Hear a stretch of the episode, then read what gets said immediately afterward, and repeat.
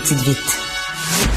L'exercice lui-même Mario Dumont. va faire sortir plus de vérité sur ce qui s'est véritablement passé à ce moment-là. Gérez donc ça, s'il vous plaît. Isabelle Maréchal. Mais C'est parce qu'à un moment donné, si on paye pas tout de suite, on va payer tout à l'heure. La rencontre, Maréchal Dumont. Bonjour Isabelle.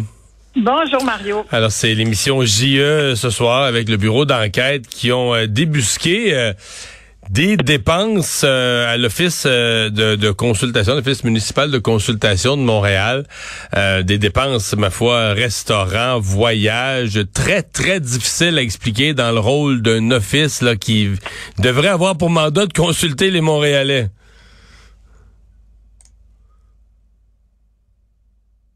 Isabelle. s'ajouter à d'autres nouvelles euh, qui sont sorties euh, cette semaine et qui me choquent profondément parce que j'ai l'impression qu'on fait face à un, laxisme ambiant quand il s'agit de gérer l'argent des contribuables. On agit vraiment comme si les citoyens étaient une vache à lait qu'on pouvait traire jusqu'à plus abuse, puis c'est pas la seule, Montréal. Les gouvernements abusent, puis pendant ce temps-là, ceux qu'on appelle les payeurs de taxes, ben, on n'a pas d'autre choix que de payer. Alors là, tu fais référence au scandale de l'Office de consultation publique de Montréal. Effectivement, un organisme municipal dont la mission est de consulter les citoyens, euh, qui fait souvent d'ailleurs euh, complètement omission de ses propres résultats parce que qu'on pense, euh, par exemple, au, chemin Camille-Lien-Haute sur euh, le Mont-Royal, l'Office de consultation publique de Montréal a fait une consultation. La conclusion, c'est que les citoyens ont dit, ben, on voudrait que le chemin reste ouvert aux Montréalais, aux, voitures, aux véhicules, aux automobilistes montréalais. Or, euh, la ville va faire le contraire, puis ils ont annoncé récemment qu'ils allaient fermer le chemin Camillien-Haute à la circulation. Ça ne sera que pour les vélos et les piétons.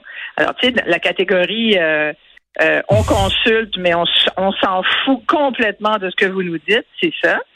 Puis l'autre dossier qui me... Puis, quand tu regardes ça, c'est juste... T'as juste pas de bon sens, Mario. Là.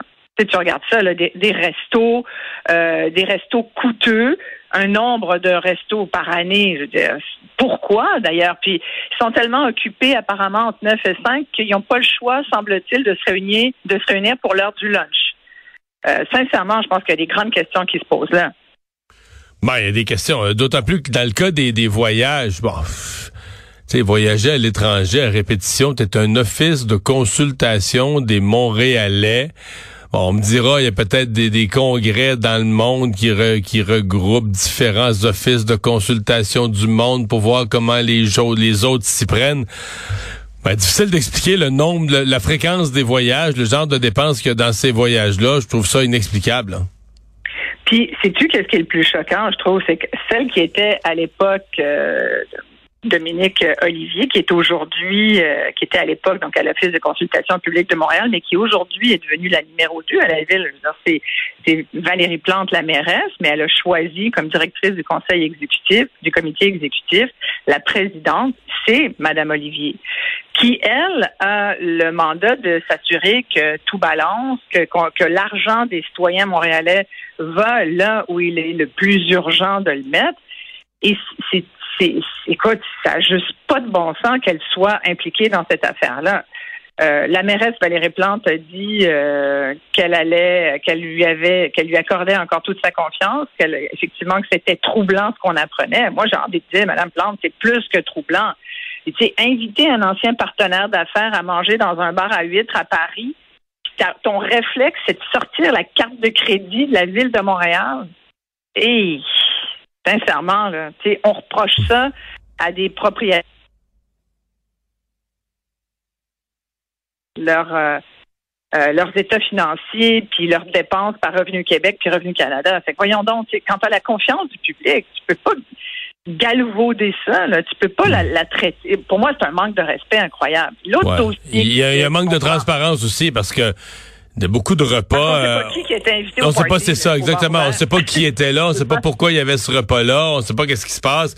Il y a euh, il y a- manque de transparence pour un organisme qui se dit euh, indépendant, dit ne pas avoir véritablement à rendre des comptes.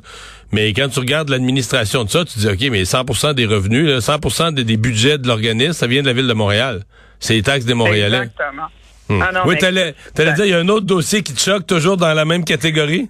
Ben, c'est parce que c'est encore là, c'est la- l'argent des contribuables en dessous aussi. Puis je le dis avec tout le respect que le sujet mérite, c'est-à-dire que je veux te parler de l'immigration puis de l'accueil des réfugiés. Puis en même temps, je, je, je- trouve qu'on on prend des décisions au, au- au fédéral notamment parce que cette semaine on a appris que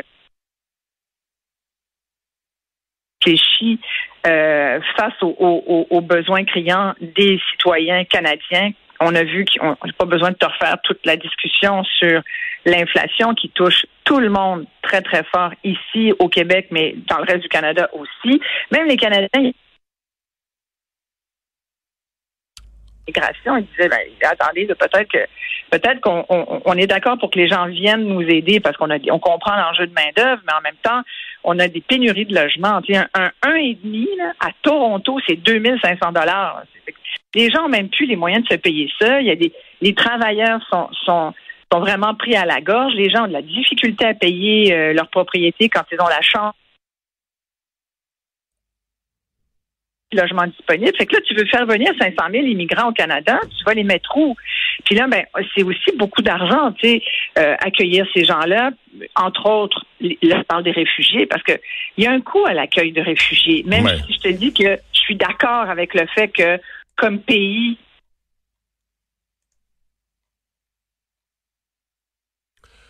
Bon, Mais, il- mais au-delà de ça, d'un point de vue humain, moi, je, je suis pour qu'on accueille des réfugiés. Tu comprends? C'est, normal d'aider des humains qui, euh, qui, qui ont de la difficulté dans leur pays. En même temps, euh, là, c'est- utiliser la porte du Québec comme, comme un vraiment, euh, là encore, c'est bord ouvert. Venez, si on, on leur dit de venir jusqu'à Et on l'a vécu avec le chemin Roxham. Mais on a des problèmes de communication, euh, Isabelle. Ça coupe là, à différents intervalles, ça coupe. On reprendra notre discussion lundi. Merci.